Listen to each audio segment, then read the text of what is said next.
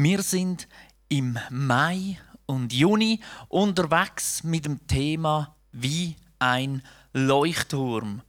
Und das wird auch das Thema sein von der Predigt. Wie ein Leuchtturm, der Auftrag ändert sich nie. Am Anfang von der Predigt wird der Leuchtturm ganz klar im Mittelpunkt stehen und im zweiten Teil werde ich dann noch auf Pfingsten, den Tag, wo wir heute zusammen feiern, eingehen. Genauer dort dann auf das Thema vom Heiligen Geist. Als Einstimmung zu dem Leuchtturmteil haben wir einen Videoclip gesehen und ihr habt gesehen, die verschiedenen Leuchttürme, wo da mitten im Meer stehen, irgendwo im Nirgendwo und die Wellen, wo da dran herpeitschen. Und ich weiß nicht, wie es euch gegangen ist, aber mir ist etwas aufgefallen, was all die Leuchttürme, egal wo sie auch immer gestanden sind, gemeinsam haben. Keine von diesen Leuchttürmen hat auch je nur ein Millimeter geschwankt oder nachgegeben oder hat gar droht einzustürzen. Nein, jeder von denen steht fest verankert und trotz am Sturm. Trotz am Sturm hat seine Aufgabe, nimmt seine Aufgabe wahr und leuchtet weiter. So ein schönes Bild, auch für uns, für uns Christen. Wenn der Sturm tobt, wir sind verankert in Jesus, wir stehen da und wir leuchten weiter. Was zeichnet denn ein Leuchtturm sonst noch so aus? Ich bin da dabei auf folgende Gedanken gekommen.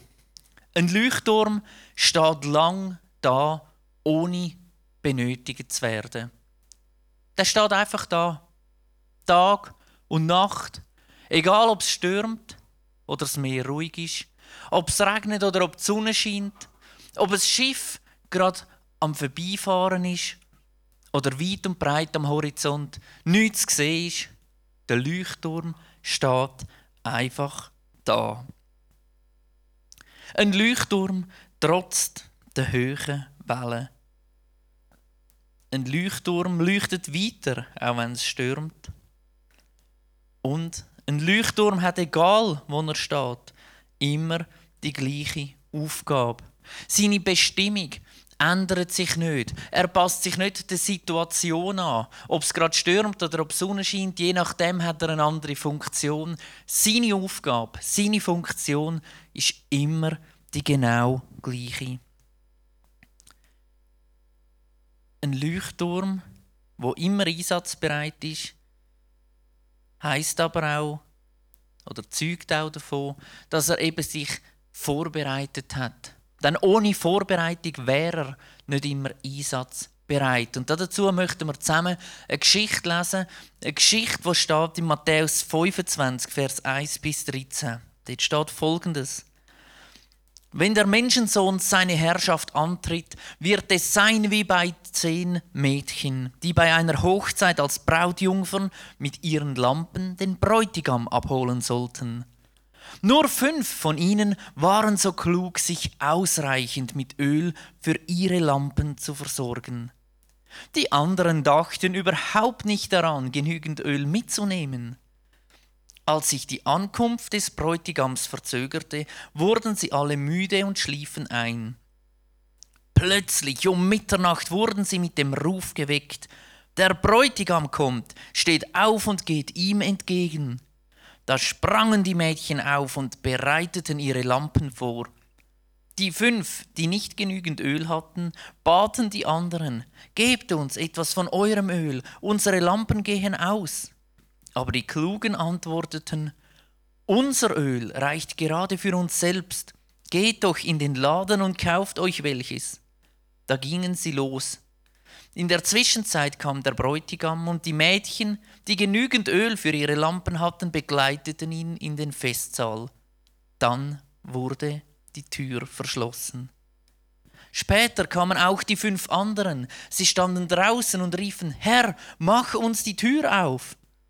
Aber er erwiderte, was wollt ihr denn? Ich kenne euch nicht. Deshalb seid wach und haltet euch bereit, denn ihr wisst weder an welchem Tag noch zu welchem Zeitpunkt der Menschensohn kommen wird. Soweit Also mal Geschichte aus der Bibel. Das Interessante an dieser Geschichte finde ich ganz besonders die Ausgangslage. Die Ausgangslage von diesen zehn jungen Frauen. Alle haben die gleiche Ausgangslage gehabt. Alle haben die gleichen Informationen gehabt. Es war niemand bevorteiligt oder benachteiligt.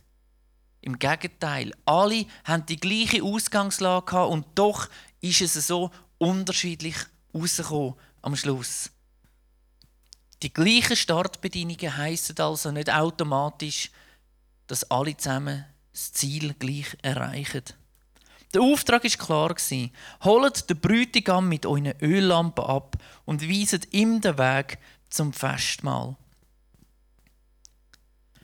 Man könnte vielleicht die zehn jungen Frauen aufteilen in zwei Fünfergruppen und denen habe ich versucht, unterschiedliche Lichtquellen zuzuordnen. Und zwar seht ihr hier auf dem Bild eine Nachttischlampe oder einen Leuchtturm. Und es hat einen riesen Unterschied zwischen diesen zwei Lichtquellen. Ein Nachttischlämpchen, auf jeden Fall bei mir daheim, wird nur punktuell eingeschaltet. Das brennt meistens nicht sehr lang pro Tag. Ich stelle es an und kurz darauf wieder ab. Oder spätestens, wenn ich in der Nacht verwache und es brennt immer noch, dann stelle ich das Licht wieder aus. Ein Leuchtturm ist anders. Der ist da. Seine Aufgabe ist immer die gleiche. Leuchten durch den Sturm, durch die Dunkelheit.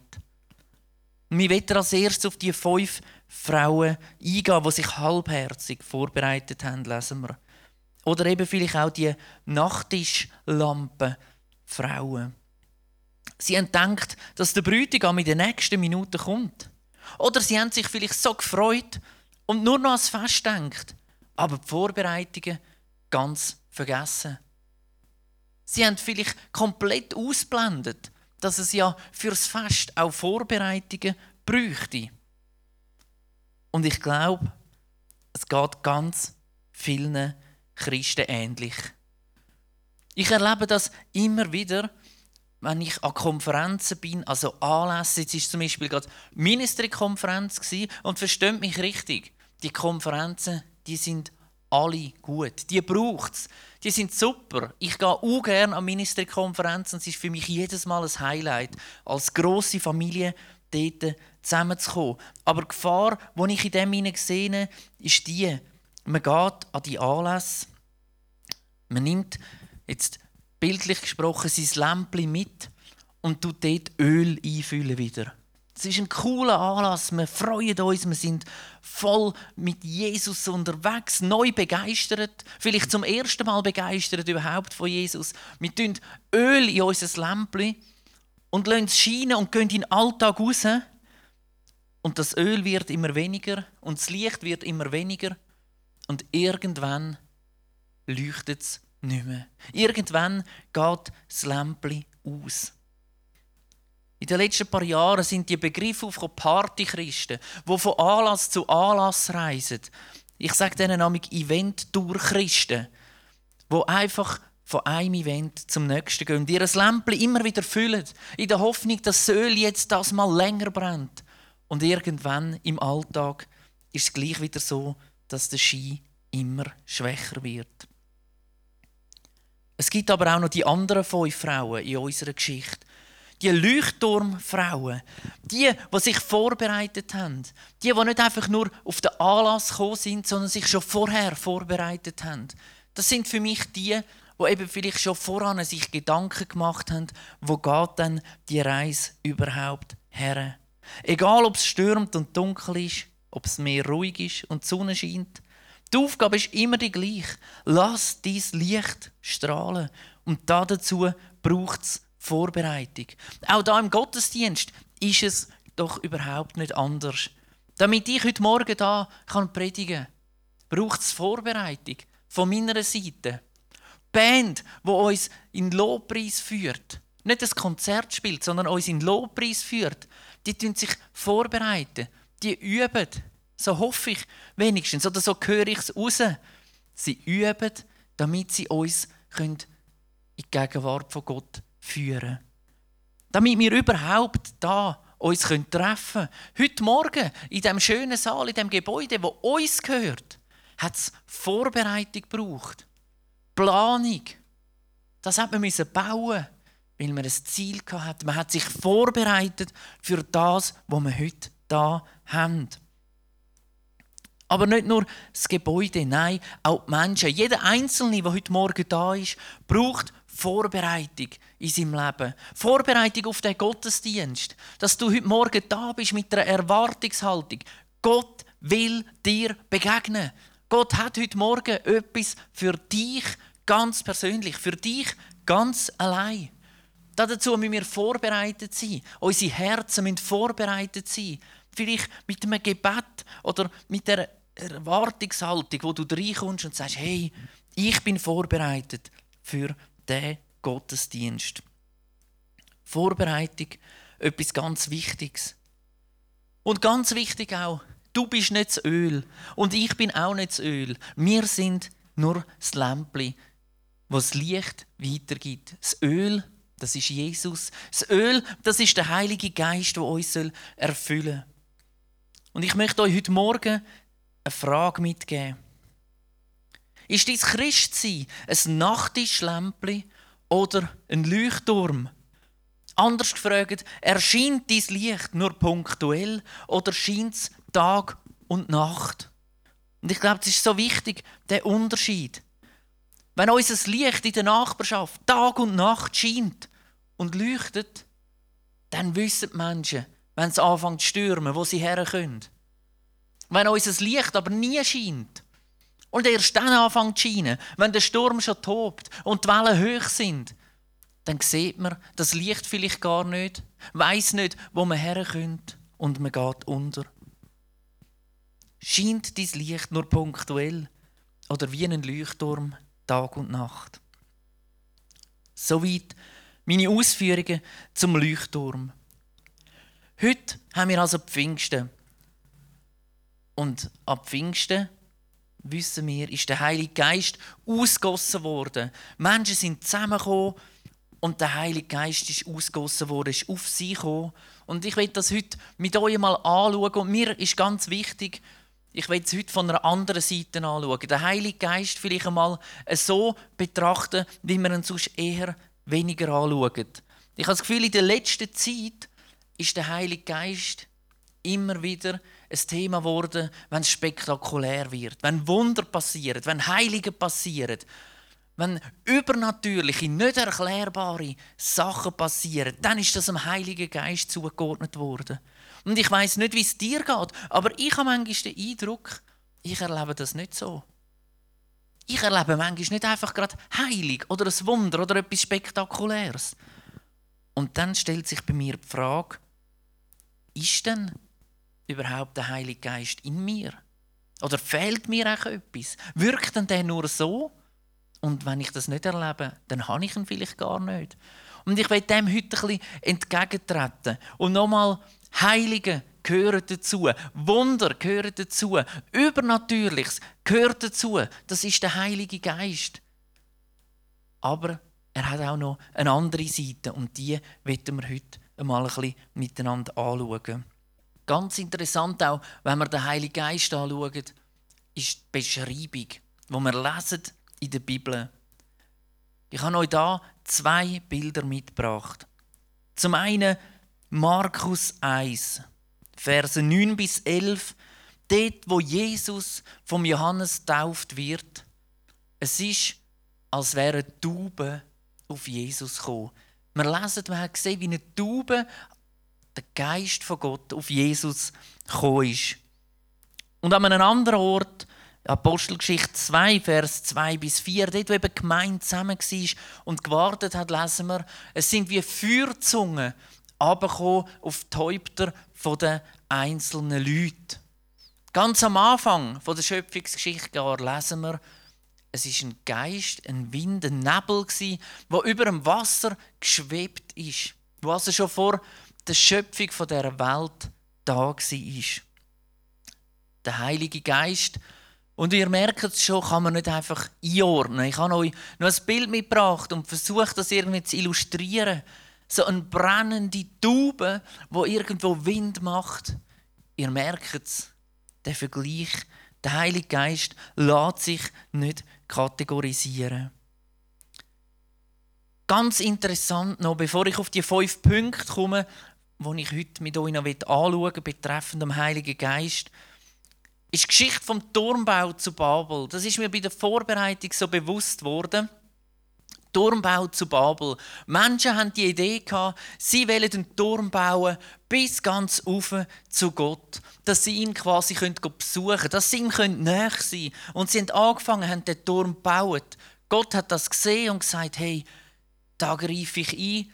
Und was ist passiert? Sie haben mal alle verschiedene Sprachen geredet. Verwirrung ist entstanden. Ein paar hundert Jahre später, Pfingsten, Menschen sind beieinander und es passiert etwas ganz Ähnliches wieder. Der Geist von Gott kommt auf Menschen und er schenkt verschiedene Sprachen. Verschiedene Sprachen. Zumal redet jeder etwas anderes.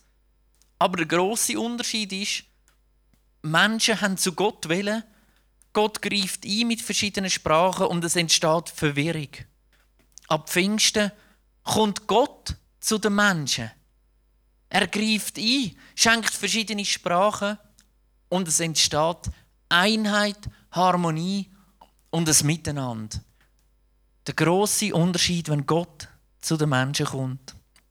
Und so wollen wir die Punkte anschauen miteinander. Der erste Punkt, der Geist wird ausgeschüttet.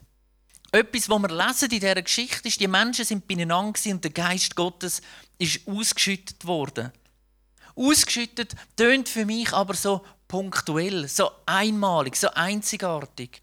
Und wir erleben das ja auch immer wieder, wenn Menschen ihr Leben noch Jesus übergeben, wie der Heilige Geist sie erfüllt, wie er ausgeschüttet wird.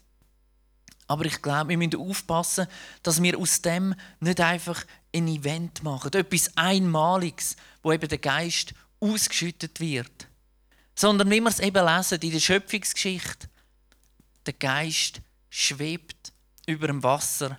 Wie wir es nachher lesen, wo Gott den Mensch schafft, Adam schafft, und es steht, er blaset ihm, er haucht ihm den Odem ein vom Leben, der Atem, der Geist vom Leben. Und ich glaube, das ist vielmehr das, was wir im Zusammenhang sehen mit dem Heiligen Geist.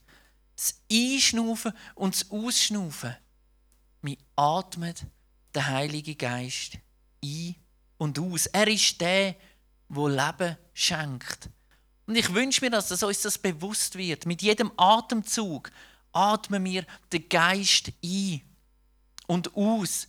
Er allein schenkt Leben. Er ist immer da. Nicht nur punktuell wird er ausgossen, sondern er begleitet uns Tag für Tag. Der zweite Punkt. Der Geist wirkt spektakulär. Feuerflammen, Wunder, Sprachenrede. Eine Liste, die man weiterführen könnte, wie spektakulär der Geist wirkt. Aber ich glaube, ebenso lang, wenn nicht noch länger, ist die Liste wie unspektakulär der Geist eben auch kann wirken. Als Beispiel die Geschichte von Daniel. Der Daniel lesen wir, ist ein geisterfüllter Mann in der Bibel. Und da frage ich mich, was hat dann der Daniel auszeichnet, dass Leute rundherum gesagt haben, der ist vom Geist von Gott erfüllt. Und ich habe mir einmal Gedanken gemacht und gesagt, okay, der Daniel, was, was hat ihn so geistlich gemacht? Er war Vegetarier. Ich weiß jetzt nicht, wie, wie geistlich das, das ist. Wir lesen, er hat viel studiert. Ich gehe davon aus, das heißt, er hat viel Zeit allein verbracht. Allein er mit Gott, mit der Bibel. Nicht gerade unbedingt sozial. Wir lesen, er hat Karriere können machen und verzichtet auf Karrieremöglichkeiten. Tönt für uns heutzutage nicht gerade unbedingt Geist erfüllt. Aber doch lesen wir das vom Daniel. Ich glaube, gerade in dem zeigt sich der Geist von Gott. Ein Leben im Geist ist eine langfristige Sache und nicht eine spektakuläre Angelegenheit. Ich will nochmal sagen, spektakuläre Sachen gehören dazu, heilige Wunder und so weiter, das ergänzt es. Aber es gibt eben auch die unspektakulär, langfristige, geistliche Sicht, wo der Geist uns hilft, durchzuheben und einen langen Atem zu haben. Der dritte Punkt, der Geist handelt spontan. Wir lesen, der Wind weht, wo er will, und das stimmt auch. Aber was wir vielleicht ein bisschen vergessen, ist oft, dass der Wind von irgendwo kommt. Wenn ich heute da stehe und völlig überrascht wird vom Wind, dann ist der nicht einfach spontan jetzt da gerade gekommen, bei mir, sondern der kommt schon einen weiten, weiten Weg. Und dann berührt er mich. Das heißt aber nicht, dass der spontan gekommen ist. Versteht ihr mich? Das heißt, der ist schon unterwegs gewesen. Und wir lesen das Beispiel auch in der Gemeinde von Antiochia, wo die zusammengekommen sind. Und dann lesen wir, sie sind vom Geist berührt worden, haben Missionare geschickt. Und dann denkst du vielleicht, wow, das will ich auch. Zack, der Geist ist da. Er berührt, verändert, wir schicken Missionare. Aber was man oft ausblendet, ist, die Gemeinde hat ein Jahr lang Bibel gelesen, hat ein Jahr lang gefastet, hat ein Jahr lang gebetet, hat gesucht und gelesen, ist unterwegs gewesen, hat Jüngerschaft gelebt, bereits in dem Jahr, wo sie gewartet haben, hat soziale Verantwortung übernommen. Und dann, nach einem Jahr, ist der Geist gekommen. Ich weiß nicht, wie das für euch tönt. Für mich ist das nicht ganz so spontan, wenn man sich ein Jahr vorbereitet. Aber auch so kann der Geist wirken. Zurück zu meinem Beispiel vom Wind. Ich stehe also da und werde vom Wind berührt und denke, das ist spontan.